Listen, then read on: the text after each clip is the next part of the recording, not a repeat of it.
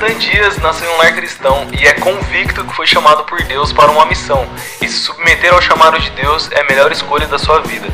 Estudante de Direito, 22 anos, um dos líderes do Yes Movement, atuante na palavra e profecia. Uou! Nasceu para este tempo com o propósito de levar o Evangelho e cumprir um grande plano que Deus estabeleceu sobre sua vida, levando a palavra de Deus em qualquer lugar que estiver. Natan, não retenha nada, prega mesmo. Deus é contigo.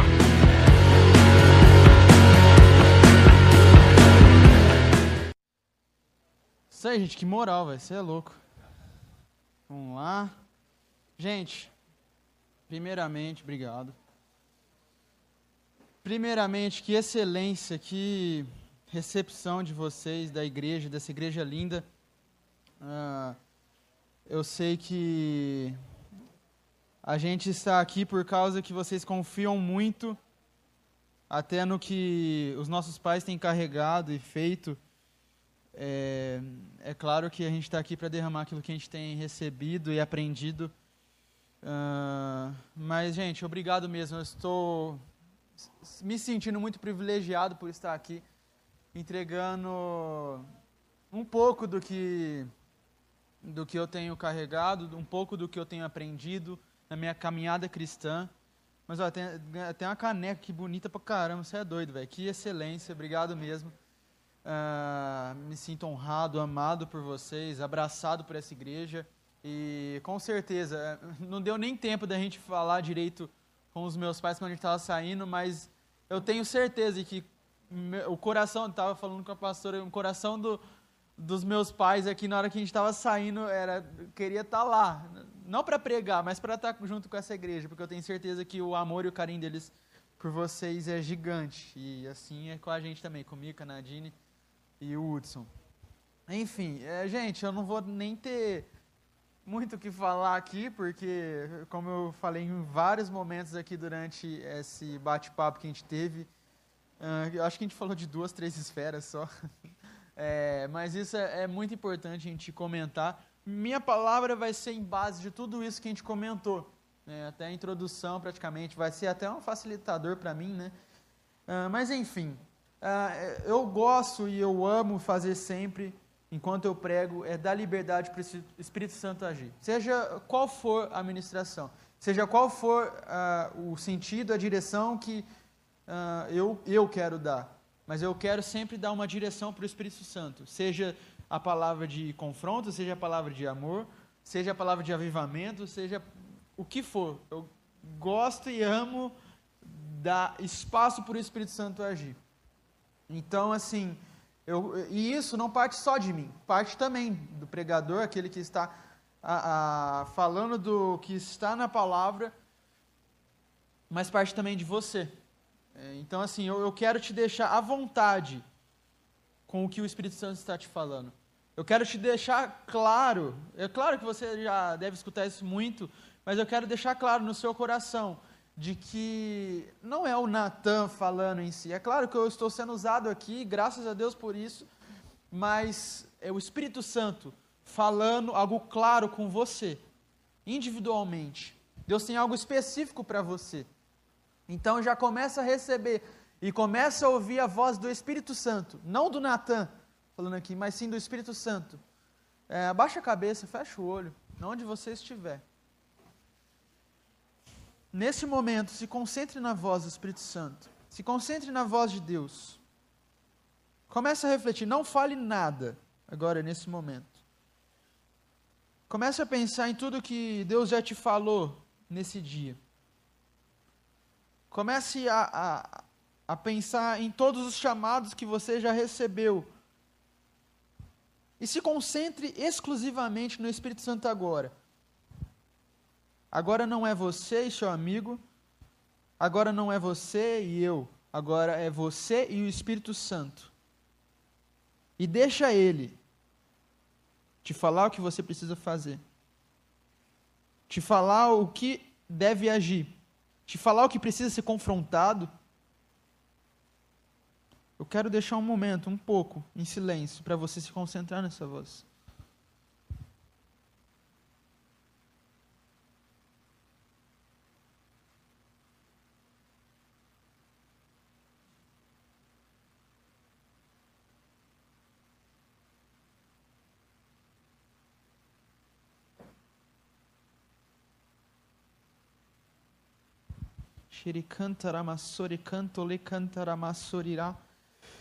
Espírito Santo, eu quero te dar liberdade. Nós queremos te dar liberdade para agir da sua maneira.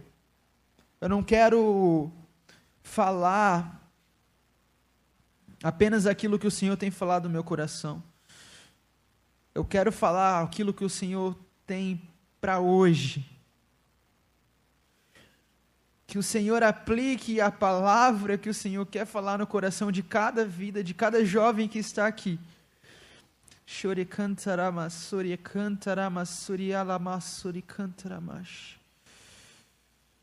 Espírito Santo, começa a agir, começa a soprar a vida de cada um, começa a trazer uma mudança, começa a trazer uma mudança no entendimento de cada jovem que está aqui hoje, de cada vida que está aqui hoje. Shuri cantara masuya cantara mashuri alamasuya cantara masuri cantara. Sinto o Espírito Santo já fazendo. Senhor nem precisar falar nada, o Senhor já está te falando.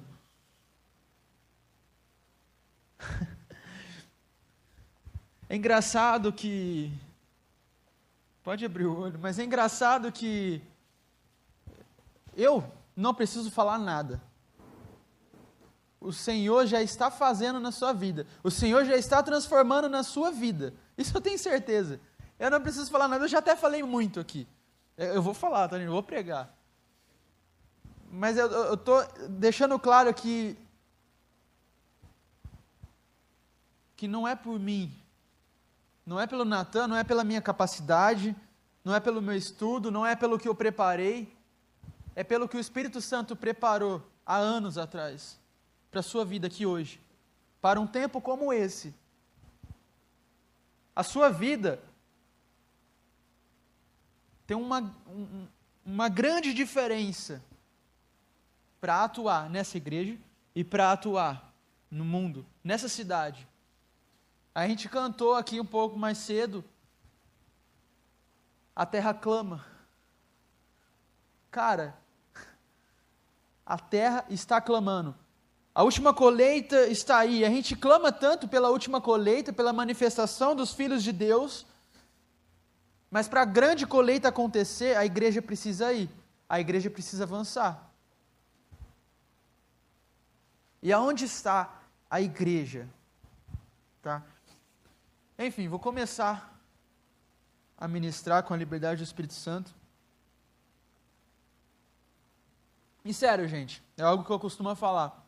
Não é só eu que devo dar liberdade ao Espírito Santo, você também deve. É, é claro que o pregador tem uma responsabilidade gigantesca de anunciar aquilo que o Espírito Santo quer falar, aquilo que Deus quer para aquele momento. Mas você também tem uma responsabilidade, porque se você não aceitar aquilo que o pregador falar, a sua vida vai continuar a mesma. Então, assim, eu tenho uma grande responsabilidade aqui de falar aquilo que está na Bíblia. Isso é uma responsabilidade. Mas você também tem de acatar aquilo que Deus está falando aqui hoje. E falar: não, eu quero, eu quero ser essa pessoa, eu quero ser esse cara, eu quero ser essa mulher que vai ser a diferença. No meio de uma sociedade que tem implantado tantas ideias. No meio de uma escola que os meus amigos não estão nem aí para a Bíblia, não estão nem aí para Evangelho, só querem saber de ir para festa, querem saber de drogas. Então, assim, vai depender também de você.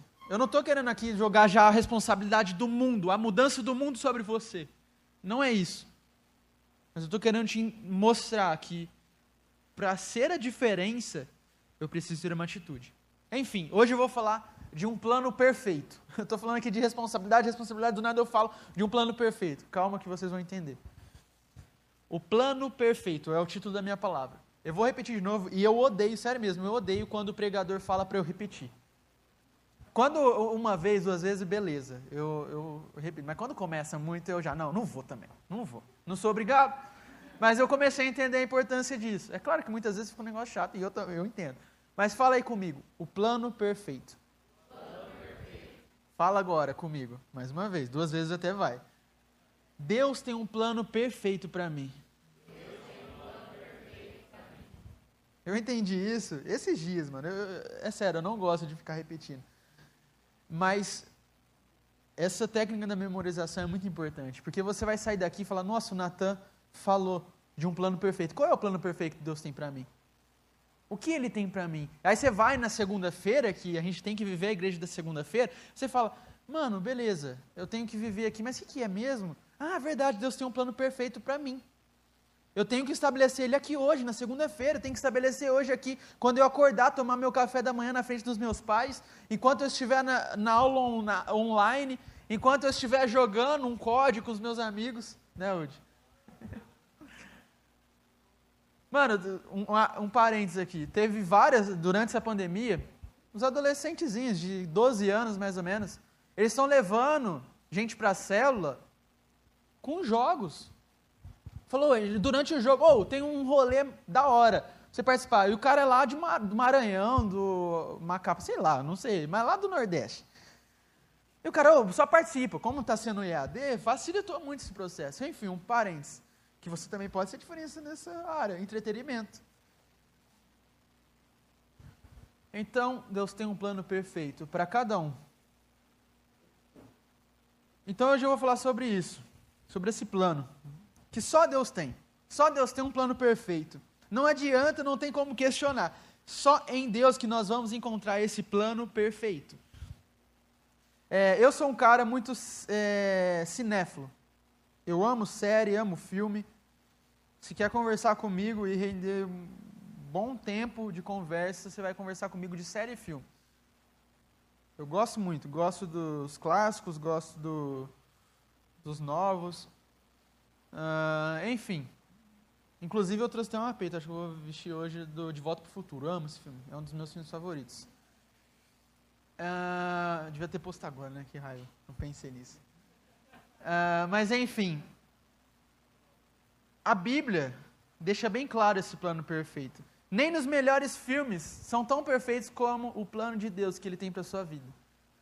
Ah, eu, eu, pensei aqui, quando eu estava montando o esboço dessa administração, eu pensei em dois exemplos. É claro que tem muitos outros. Mas, por exemplo, quem já assistiu uh, Prison Break? É uma das séries mais antiguinhas aí, né? Foi a minha primeira série. Foi a primeira série que eu falei, comecei a entrar nesse mundo de série. Aí não tem volta. Mas enfim, é, inclusive quem assistiu sabe, pelo menos minha opinião, que deu uma estragada, né? A primeira temporada, o que, que é isso? Segunda, da hora, foi caindo, pelo menos no meu entendimento, tá? Enfim.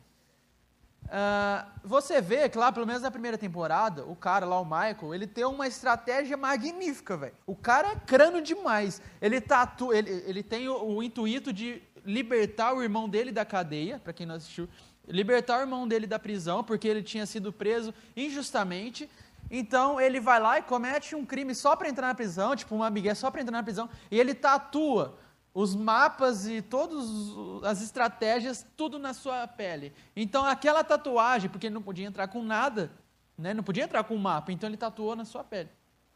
E aí ele entra. Mano, é um plano cada vez mais perfeito, mas você vê que nem nessa série, é claro que se tivesse um plano perfeito, a série ia acabar no primeiro episódio, não ia ter graça, né?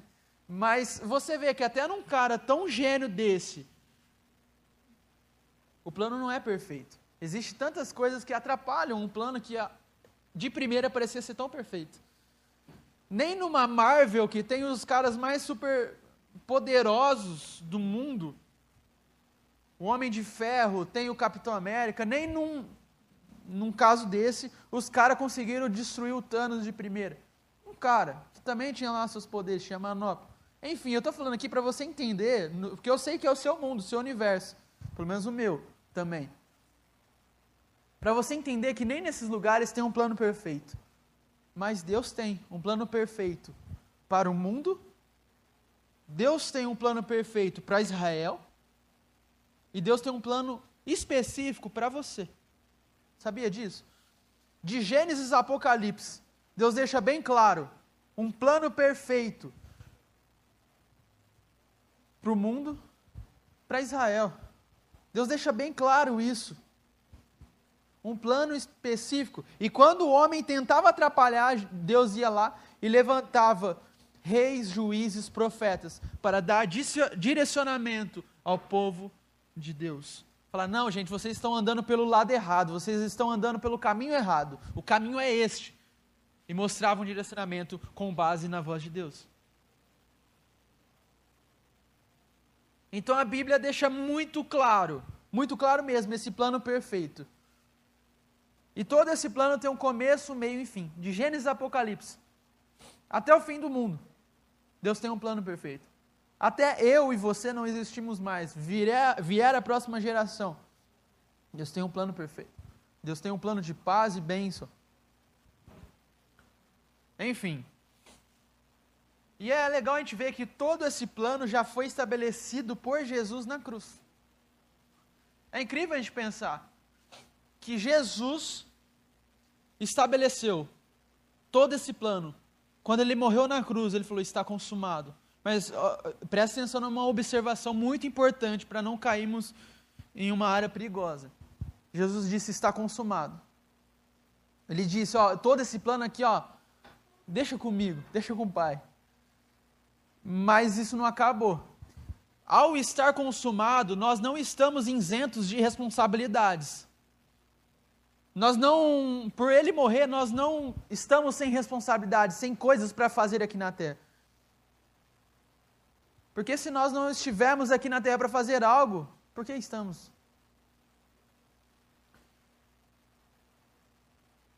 Esse plano é, ele, ele deve ser para nós buscarmos a Ele com mais intensidade. Jesus, enquanto estava na terra, ele fazia de tudo para mostrar aos seus discípulos o que se deveria fazer em cada situação. Chegava um paralítico e ele curava. Chegava um cego e ele curava. Chegava um leproso e Jesus curava. Ele mostrava em cada situação, em cada atitude, como se deve comportar porque ele sabia que quando ele fosse aos céus, os, aí seria a responsabilidade dos discípulos, seria sua responsabilidade, seria a minha responsabilidade. Por isso ele mostrou, por isso ele fez questão de mostrar como agir em cada situação. E quando ele foi aos céus, ele morreu, beleza, ficou um tempo ainda na terra, e aí ele foi aos céus, ele deixou bem claro uma grande missão que os discípulos deveriam cumprir. Ele falou: ide, ide por todo mundo pregai o evangelho a toda criatura. E ele falou assim: Olha, sejam minhas testemunhas em toda a Judéia, Samaria, até os confins da terra. E aqui estamos hoje, estabelecendo uma palavra que Jesus nos deu: o id, o pregar o evangelho. Essa é a grande comissão. Deus nos deu essa grande responsabilidade. Isso eu não falo uma responsabilidade só para deixar um cargo no seu, nos seus ombros. Eu estou falando aqui para a gente entender essa grande responsabilidade, para a gente ir lá para fora, entendendo esse chamado como uma bênção, como uma dádiva que Deus deu, como uma oportunidade de ser uma diferença, aonde eu estiver, seja na minha família, na minha escola, no meu trabalho, no, na minha rua, onde eu moro, seja uma ida ao supermercado, seja uma ida ao shopping. Cara, Deus tem tantas coisas para nos usar, tantas oportunidades que Ele nos dá, que a gente despreza tantas elas, tantas oportunidades dessas. E enfim, eu deixei bem claro que Deus tem uma missão para todos.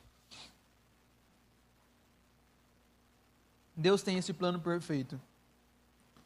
E Deus quer sim te dar uma grande missão. Deus quer, eu não sei aqui quem perguntou, acho que foi o Wilson que perguntou. Quantos aqui tem um chamado para ir para fora, ir para as nações? Eu sei que tem. Deus quer sim te dar um grande chamado. Às vezes você está clamando, Deus me dá uma nação, me dá um chamado, claro. Eu não sei para onde eu devo ir, eu não sei o que devo fazer no meio dessa sociedade. Eu quero fazer, mas eu não sei o que. E Deus quer sim te dar uma grande missão, uma grande nação, uma grande responsabilidade. Ele quer te dar. Se você não tem hoje, se você pede, Ele te dá. Então peça, peça com autoridade. Entenda que Ele quer te dar sim. Mas entenda que eu preciso antes ser fiel no pouco. Para o muito Ele me dá. Está entendendo que enquanto Elias ele passou a bênção para Eliseu, O que Eliseu estava fazendo? Ele estava tomando outras atitudes. Para ele receber a unção em dobro, antes ele estava fazendo. Ele tomou uma atitude. Cara, para você tomar uma bênção, para você ter uma atitude, para você ir às nações, eu preciso estar fazendo. O que, que eu tenho que fazer? O pouco. O que Deus já te deu hoje? O que já está à sua disposição, está ao seu alcance hoje? Faça. Deus te deu isso. Qual é o seu sonho? Esse sonho, cara, entenda: se tiver paz em Deus, é Deus colocando em você. Está entendendo? Eu, eu, estou estudando, eu estou numa escola, eu ainda estou no primeiro ano do colegial. Cara, Deus te deu uma grande missão nessa escola. Como a Nadine falou, eu estou aqui só para ter nota boa, só para passar de ano. Qual é o sentido disso? É claro que nós precisamos ser bons alunos para o futuro, para ser bons economistas, bons, bons juristas, bons profissionais. Mas eu não estou numa sala e vou de segunda a sexta numa sala só para ter boas notas. Não é possível que o Evangelho seja só isso. O Evangelho não é só isso. O Evangelho é sim eu ter boas notas, ser um bom cidadão, eu votar consciente, é sim, o Evangelho é isso também. Mas o Evangelho é eu ir. Essa é a grande missão. Eu anunciar o Evangelho. Como? A gente falou muito disso aqui. Fala, beleza, pode falar, mas através da sua vida, do seu testemunho. Eu já, eu já levei tantas pessoas para a igreja. Eu não estou falando aqui para, tipo, olha, o Natan levou. Não, tô, não é isso. Mas só para você entender que o hoje é consequência do ontem. O, o aparente é resultado do que eu faço lá no quarto. Então as pessoas que estão clamando por Deus, mas só não sabem que estão clamando por Deus, estão necessitados, eles estão precisando de algo, mas elas não sabem o que, por isso que elas não vão te procurar. Mas na hora certa, Deus faz assim. E aí que está, nós precisamos pedir a Deus sabedoria, intrepidez, para ir e anunciar na sua escola, seja no seu amigo, através de amizade mesmo. Teve um menino que eu fiz casa de paz com ele, que o moleque é muito boleiro. Pensa, sério mesmo, ele é goleiro. Ele não, nunca vi ninguém pegar tão bem quanto ele. Não sei como ele não é goleiro profissional. E e foi através de um futebol. A sexta-feira que a gente tem lá é praticamente sagrado esse futebolzinho nosso levando ele para o futebol, que eu comecei a falar de Deus aos poucos, fomentando, aos poucos. Fiz de paz. Hoje ele é um discípulo meu. Ele não vai frequentemente na igreja, mas hoje ele é um discípulo meu. Hoje eu aconselho ele. Ele tem uma namorada, ele chega assim para mim um dia na faculdade, durante a aula, ele é da minha sala, durante a aula. É assim, Natan, tava pensando aqui, durante a aula, velho. Eu nem tava esperando. Tava aqui pensando, como que faz para o seu pai abençoar o nosso casamento? Desse jeito. Falei, mano, é simples. E comecei a falar do evangelho. Ele deu uma oportunidade, deu uma... aí que tá, é aí o momento para você falar. Porque as pessoas estão ansiando. As pessoas estão procurando por isso, as pessoas estão procurando pela palavra, eles estão procurando por uma pessoa que decida viver o evangelho lá no quarto. Ela só não sabe. E essa é a grande comissão. Depende de mim, depende de você. E é aí que está, eu ouso dizer, a gente até comentou disso também, é aí que está o grande erro da igreja por muito tempo. A igreja ficou muito presa durante sua história, presa nas quatro paredes, entendendo de que eu preciso exercer um ministério, então eu vou ser um ministro de louvor, eu vou pregar o evangelho. Beleza, isso é válido. Mas a igreja entendeu esse errado, entendeu que eu preciso só estabelecer o reino de Deus aqui, dentro da igreja, e esqueceu do mundo. É aí que está. Hoje o problema, ousa dizer que o maior problema hoje da nossa sociedade é porque a igreja esqueceu de ser igreja lá fora. Isso machuca, isso machuca em mim. Isso é meio confrontador. Cara, eu esqueci de ser igreja lá fora. O ser igreja não é ser igreja quando eu piso no culto de sábado e de domingo e adora a Deus, levanta as mãos. Ser igreja não é só isso. é também ser isso. Mas ser igreja é ser igreja de segunda a sexta, na minha escola, na minha família, na minha casa, na minha rua, num supermercado, no shopping, no futebol. Seja onde eu for, é eu ser igreja. É ser exemplo, é ter atitudes de como Jesus faria em determinado lugar. Beleza, então eu preciso entender a minha função eu entendi que Deus tem uma missão então para mim. Onde eu estiver, onde eu estou plantado, eu, Deus já tem uma missão para mim hoje. Amanhã vai ser diferente. Para um tempo como esse, para um tempo como hoje, Deus já me deu essa missão. Hoje é isso, amanhã vai ser outra coisa. No outro dia, outro. E é isso, dia após dia, estabelecer o chamado que Deus deu hoje. A missão que Deus deu para mim hoje. E beleza, eu entendi que Deus tem isso para mim. Agora eu preciso entender a minha função. A gente falou disso muito aqui, não vou detalhar muito, porque a gente já falou muito disso aqui. Mas Deus deu um chamado específico para cada um atuar no meio da sociedade, nas esferas da sociedade. A gente falou sobre isso, então, só para deixar bem claro na sua mente: tem a, a esfera da família, da religião, da educação, da mídia, das artes, da economia e do governo. Cara, em cada uma dessas esferas, Deus tem algo específico para cada um aqui, diferente dos sonhos que você tem, dos projetos que você tem. Então, assim, não quer dizer que, como a gente falou, só reforçando, não quer dizer que porque eu sou experiente em uma, que eu não vou poder atuar e ser influência em outra. Não, nós podemos ser influentes nas sete esferas, como a gente falou.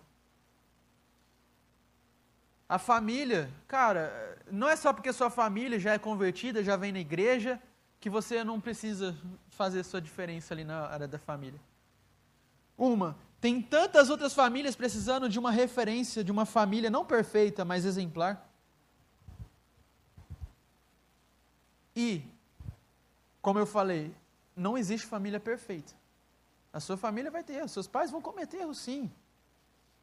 Os seus filhos, para quem é pai, também vão cometer erros. E aí que está, exercer o que Deus tem para mim hoje. E aí, como? Ser temente à palavra de Deus. Obedecer aquilo que a palavra diz. Vão ter muitos momentos que a escola vai lançar flechas contra os seus filhos, com pensamentos que não vêm da igreja, que não vêm da Bíblia. E aí que está a família trabalhar isso. Enfim, isso é discussão para pais evolucionários, para filhos revolucionários. E, enfim, aí está a educação, o papel da educação. Nós precisamos, eu estou pincelando aqui áreas que a gente não falou muito aqui, tá? Por exemplo, a educação. Na educação, a gente vê que hoje, infelizmente, as ideias mundanas invadiram as faculdades, as escolas, Uh, inclusive, um dos trabalhos que a Gláucia está fazendo lá em Ribeirão é contra muito dessas ideologias, combatendo de frente. E é por isso que o meu medo desses próximos anos, dessas pessoas que vão já declararam luta, inclusive, contra a Gláucia. Uma das coisas até que eu queria falar no meio da política, não deu tempo de falar aqui, vou aproveitar, né? É, um, um, por exemplo, para você ver que o direito está totalmente ligado com a política. Uh, um advogado que nem é crente, olha, Deus usa pessoas que não são crentes também. E aí que está, misturar o secular com o que é de Deus. Isso acontece. Deus usou uma mula para falar com Balaão, porque não pode usar pessoas. Enfim, uh, um advogado não cristão começou, a, a Glaucia já tem um trabalho muito legal com pessoas que são vítimas de trabalho infantil é, crianças vítimas de trabalho infantil. E esse cara criou uma lei para ajudar a isso. Então ele fez um projeto de lei, mas ele não poderia fazer esse projeto de lei sozinho, ele precisaria de uma vereadora, o legislativo. Então ele precisaria de alguém para auxiliar, para dar a assinatura final. Então Deus usou um advogado, usou uma vereadora, usou pessoas que estavam lá dentro do gabinete, que entendem da lei, para avaliar se aquilo tudo estava certo dentro das leis. Enfim, tantas coisas que Deus pode usar, tantas pessoas que Deus pode usar em tantas áreas. Na educação, hoje na sua escola, cara, Deus está clamando por pessoas que vão fazer diferença nas escolas. Na mídia, né, a gente falou muito bem, nas artes, na economia, a gente falou, no governo. Enfim, em todas essas áreas, Deus quer que alguém viva aquilo que está na palavra. Pessoas precisam ser levantadas, pessoas que temem a palavra de Deus. E que invada a sociedade, que invada essas esferas. O mundo está clamando, a terra está clamando pela manifestação dos filhos de Deus. Onde estão? Onde a gente está? A gente, por muito tempo, ficou preso nas quatro paredes. Eu acredito que chegou a hora da gente ir. É claro, como o Wilson falou, com muito cuidado, com muita instrução dos nossos líderes. Não sair apavorado. Mas tem muita situação que eu falo para meus discípulos, cara, faz, sai falando, deixa, fala, depois eu costuro, depois eu resolvo. Mas é claro, sempre de cobertura, tá, gente? Não é isso que eu estou pregando. Sem cobertura, nunca. E beleza, eu entendi minha função. Agora eu preciso executá-la da forma certa.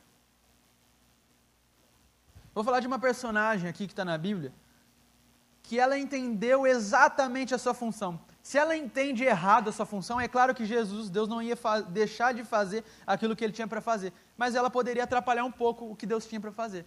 Alguém quer aqui atrapalhar o que Deus tem para fazer? Eu não quero ser um, um cara que vai atrapalhar o chamado que Deus tem para mim e para outras pessoas. Eu não quero. E essa pessoa, ela tinha uma responsabilidade gigantesca de que se ela tenta ofuscar um pouco o chamado dessa outra pessoa, ela ia atrapalhar o, a, aquilo que Deus tinha para fazer naquele momento. Eu estou falando de Maria. Maria, se ela entende errado o chamado que ela tem, porque ela claramente teve um chamado de bastidor. Ela teve um chamado daquela pessoa que não aparece. Aquela pessoa que não está aparecendo. Quem estava comissionada para aparecer era Jesus. Ela tinha apenas o papel de anunciar e de falar: olha, gente, é aqui. É esse o Salvador. É esse o Salvador do mundo. É esse o Cristo, aquele que vai salvar, aquele que vai morrer por você, por seus pecados, por suas enfermidades. É assim que aconteceu no primeiro, no primeiro milagre que é citado na Bíblia. Foi exatamente isso que aconteceu. Ela entendeu, debaixo do chamado de Deus, que tinha, sido, tinha chegado a hora de Jesus estabelecer e começar o seu ministério. Enfim, eh, tem muita coisa para eu falar até, tem, tem um estudo com base nisso. Mas Maria ela entendeu muito bem o seu papel e viveu perfeitamente o chamado que Deus tinha para ela. Exi é, é legal ver que existe uma ausência de elementos gigantescos sobre a vida de Maria. Só que ela, podemos dizer que é a mulher mais admirada da história, né? Uh, ela também é, ela é a única mulher que tem o seu nome citado no Alcorão. Ela, por pela religião católica, por exemplo, ela é adorada, venerada. Então é, é legal ver que ela, eh, na história, quem estuda até a história da Bíblia, vê que existe um, um, uma série de ausência de elementos gigantescos sobre a vida dela, mas ao mesmo tempo ela é a mulher mais admirada na história. Nenhuma mulher é tão exaltada quanto Maria, e nenhuma outra é tão desconhecida quanto ela. Já parou para pensar nisso? O tanto que ela é tão reconhecida, mas ao mesmo tempo ela está no bastidor. Ela não está aparecendo quanto Jesus. Porque ela entendeu que quem é digno de receber toda a glória, toda a honra, todo o louvor, não era ela. Não era esse o chamado dela. O chamado dela era de bastidor. Nós vemos que ela fez a função desses bastidores. Ela não queria ser exaltada, sim queria que seu filho cumprisse e fosse exaltado eh, no lugar dela.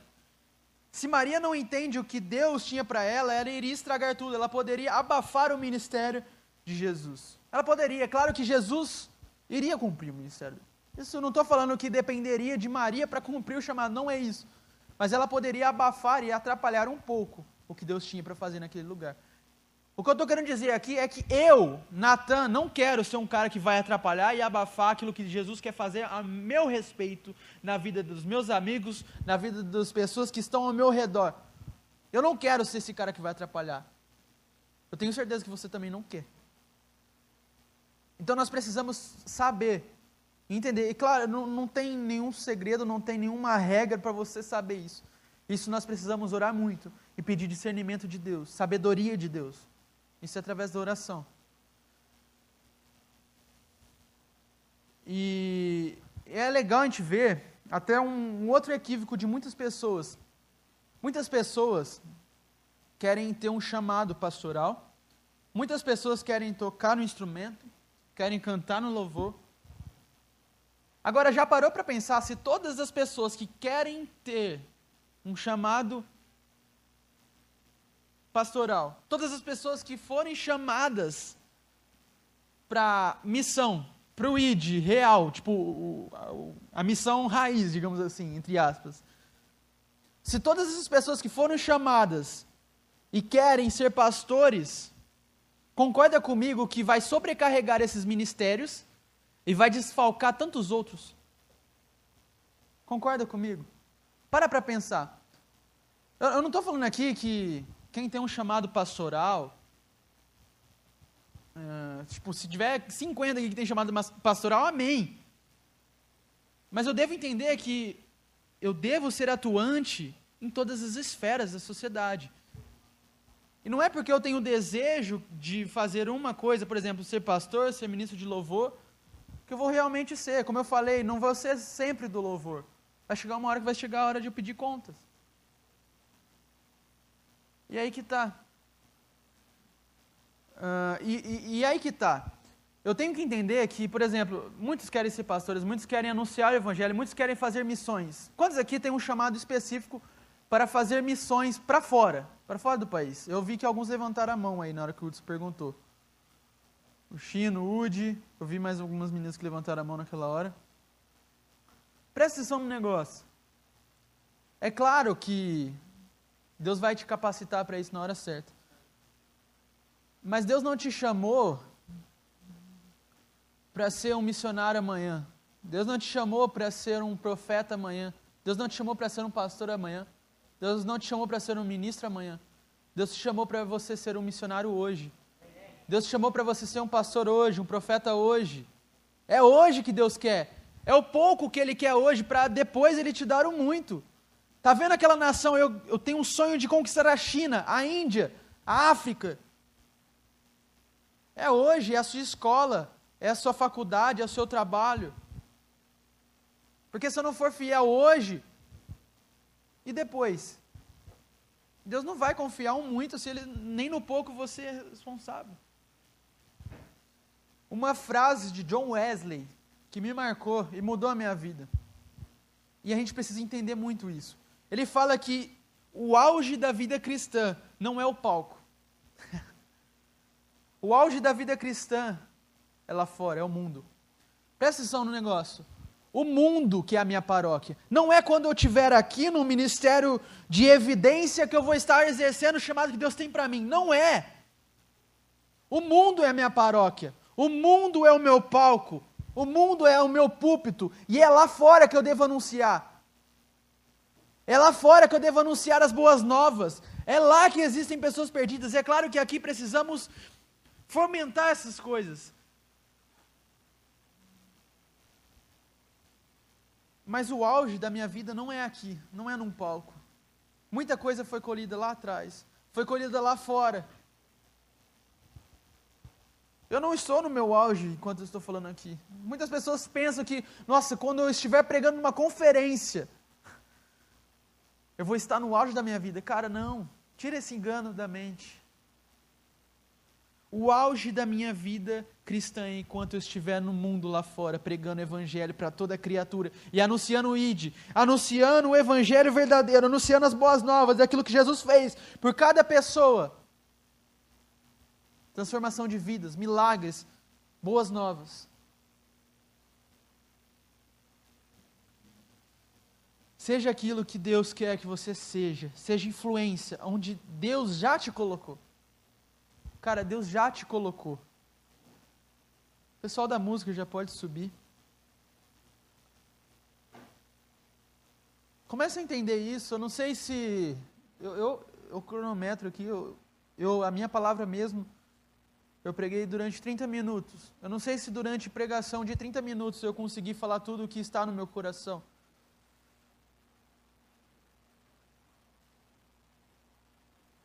Mas isso não importa. O que importa é o que o Espírito Santo está fazendo no seu coração. O que importa é você entender que é lá fora que eu preciso fazer, não é aqui. Ser ministro de louvor é uma bênção. Deus usa muito. Mas não é o auge de uma vida cristã. Se você pensa assim, isso é um engano.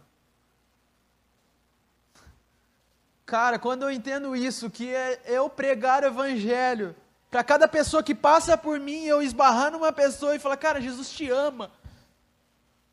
É eu ter uma revelação, porque quando eu estou vivendo no secreto, as coisas começam a fluir de uma forma sobrenatural que eu não preciso nem fazer força para o sobrenatural acontecer. Ele simplesmente acontece. Eu não preciso ficar assim, Deus me dá uma revelação, Deus me dá uma revelação, Deus vem aqui, manifesta o seu espírito aqui nesse lugar hoje. Eu preciso do Senhor aqui hoje. Cara, quando eu vivo a intimidade com Deus, quando eu vivo o quarto, o secreto, eu não preciso ficar clamando para Ele vir. Eu, eu preciso apenas pisar no lugar. E apenas com a sombra as coisas acontecem, os milagres acontecem. Não tem um exemplo desse na Bíblia? E por que Jesus falou isso na pregação que gente viu hoje, do Michael? Por que, que Jesus disse que Jesus ele fez muitas coisas, mas Jesus ele falou assim: olha, vocês, estava falando de mim e de você, vocês vão fazer obras iguais e ainda maiores dos que a, as que eu fiz. E ainda fala que todos os milagres que Jesus fez não foram, não foram possíveis contar em nenhum livro. Agora você imagina, olha só, isso não sei se te chacoalha, não sei se isso te faz querer partir para cima. Mas cara, quantas coisas, quantos milagres eu já vivenciei.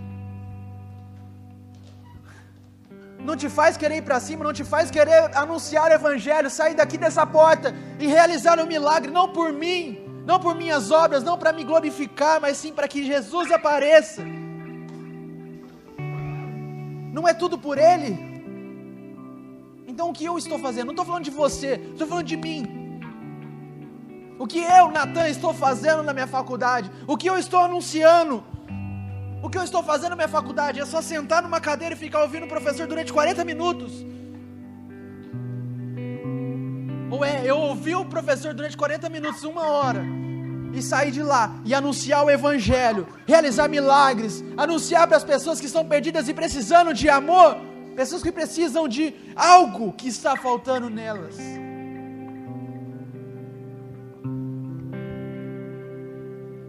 Deus tem esse plano perfeito e nós precisamos invadir as esferas da sociedade e anunciar as boas novas. Levanta.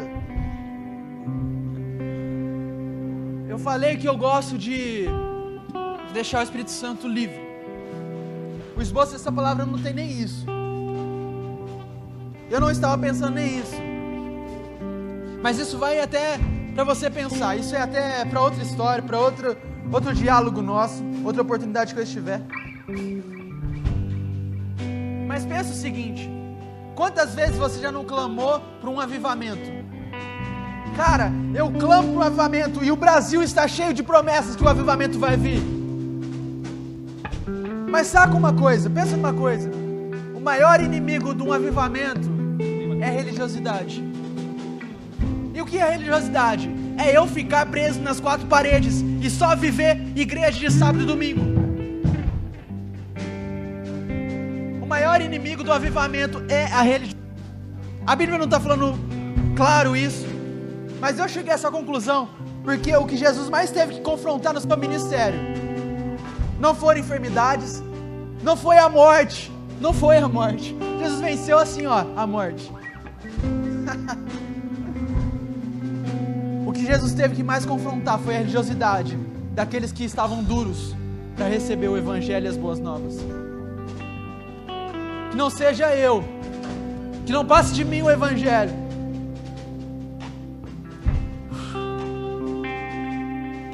O maior inimigo do avivamento é a religiosidade. Cara, eu não sei você, mas eu estou doido para sair daqui e anunciar as boas novas. Para sair daqui, esbarrar em alguém e essa pessoa ser curada. É claro que isso é de um investimento que você faz lá no secreto. Mas, cara, se isso não te deixou maluco, a gente precisa consertar outras coisas. Eu não, não posso chamar você para vir aqui na frente, não é esse.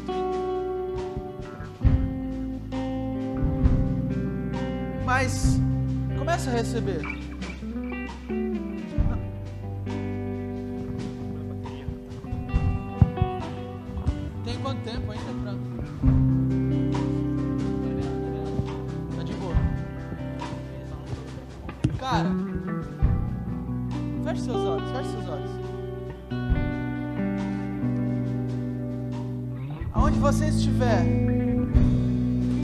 Uma coisa. Ainda à noite eu tenho certeza que Deus vai fazer grandes coisas ainda. Deus tem preparado muitas coisas. Mas, véi.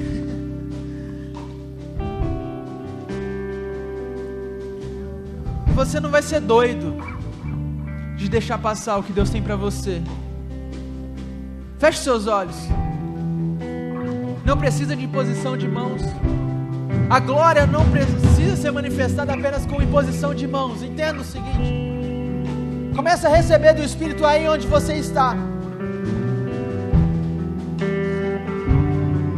Chore cantará, massore cantará, massore cantará. Deus está falando que aqui nesse lugar existe alguém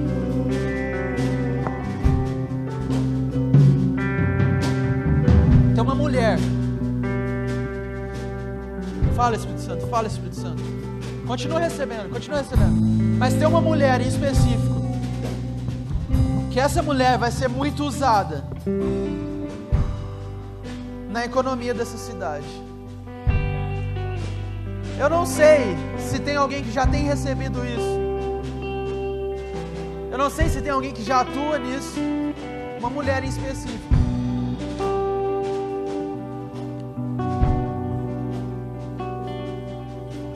Mas receba, isso não é dom, simplesmente. Não é simplesmente você. Entenda que é o Espírito Santo te capacitando para grandes coisas nessa cidade. Busque, busque o Espírito Santo.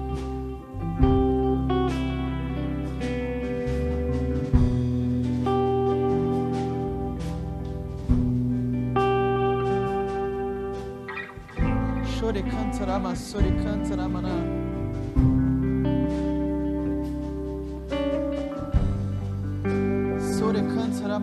kantarama. Tem alguém aqui que deseja receber o dom de profecia? Receba, receba, receba, receba. Apenas peça de Deus e Ele vai te dar. Peça e Ele te dará. É um presente, é uma dádiva. Receba agora. Não adianta nada eu receber e ficar quieto na minha. Receba e faça. Receba e vá. Pratique.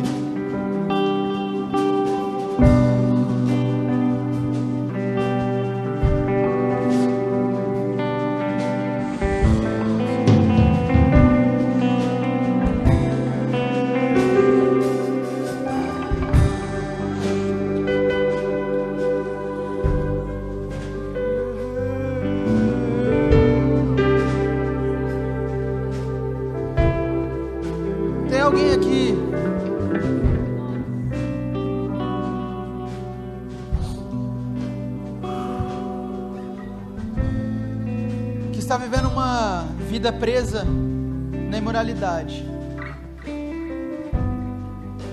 Tem alguém aqui que já recebeu tantas coisas de Deus, tantas promessas de Deus, mas por conta de uma pornografia, não tem feito o centro da vontade de Deus.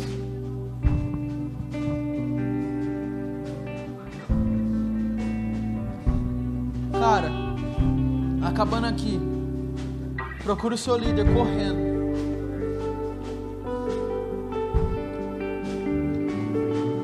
Deus tem tantos chamados para você.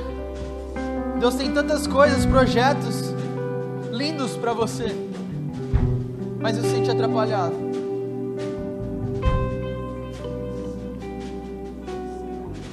Isso tem sido um empecilho da voz de Deus sobre a sua vida.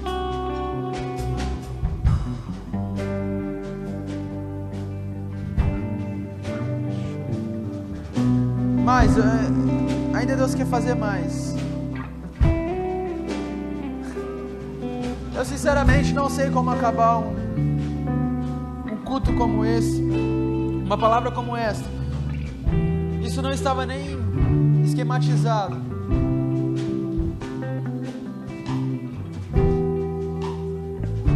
Cansará, massori, cantara. Chore, cansará, massori, cansará, massori, mais, mais, mais, mais, mais. Mais, mais.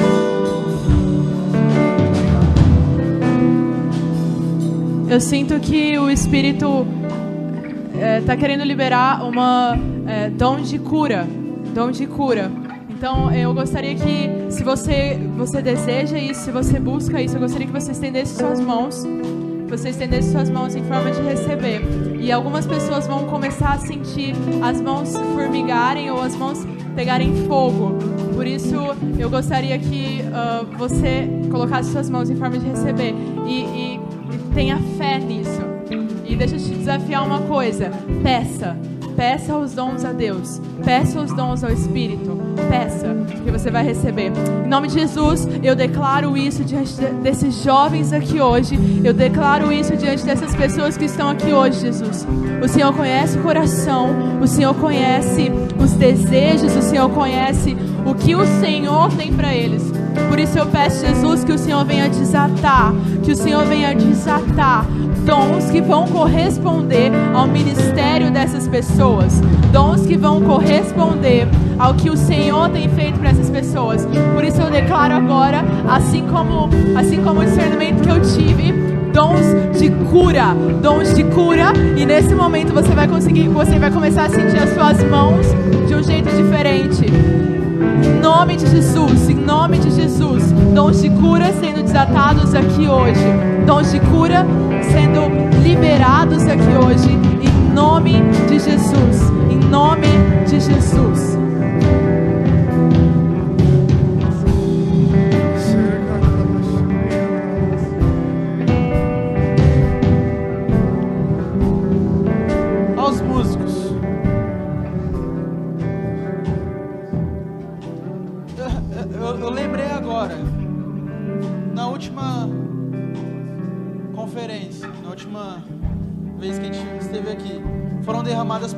Sobre a vida de vocês.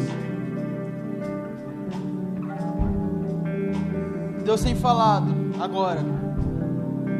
Continue persistindo. Lembra das promessas que eu tenho dado a vocês. Que eu não sou homem para que minta, nem filho homem para que se arrependa. Do que aquilo que Ele entregou sobre a vida de vocês.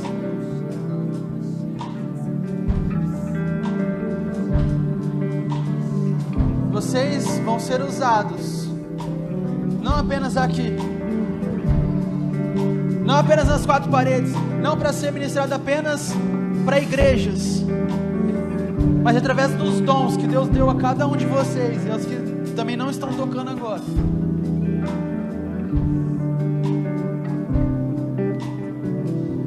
Para essa grande comissão. Receba Pratique aquilo que Deus tem te dado já. Aprenda novas técnicas.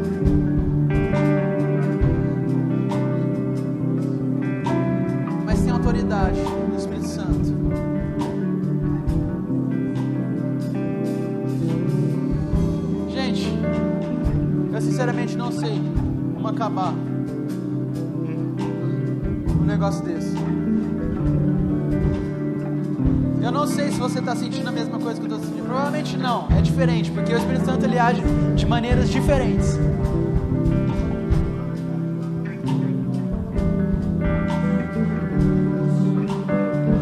Às vezes a gente tem a tendência de achar que Deus faz, o Espírito Santo faz, só quando eu caio no chão. Mano, não importa. Muitas vezes o cair no chão, muitas vezes, o cair no chão, o chorar, é por emoção. O que interessa ao Espírito Santo é o coração.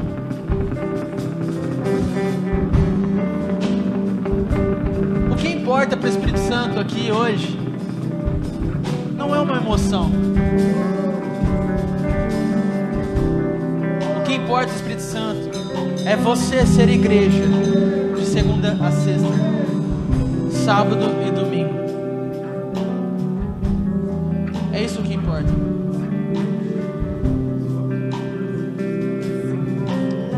Deus, eu declaro sobre a vida de cada um que está aqui hoje. Eu declaro uma nova unção.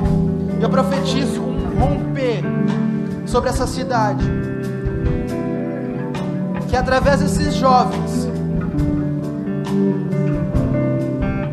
essa cidade vai receber, através de todas as esferas, um romper. Nos próximos 5, nos próximos 10 anos, essa cidade vai ser mudada por esses jovens. Eu profetizo isso. E eu declaro: jovens influentes na economia, jovens influentes na política, jovens influentes na, no entretenimento, jovens influentes na, nas artes.